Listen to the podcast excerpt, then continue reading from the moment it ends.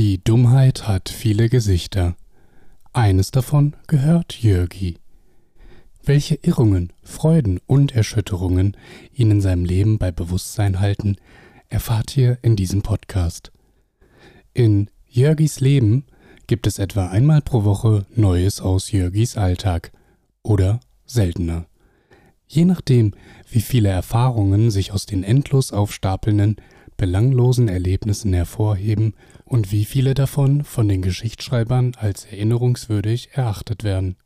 Viel Spaß beim Zuhören.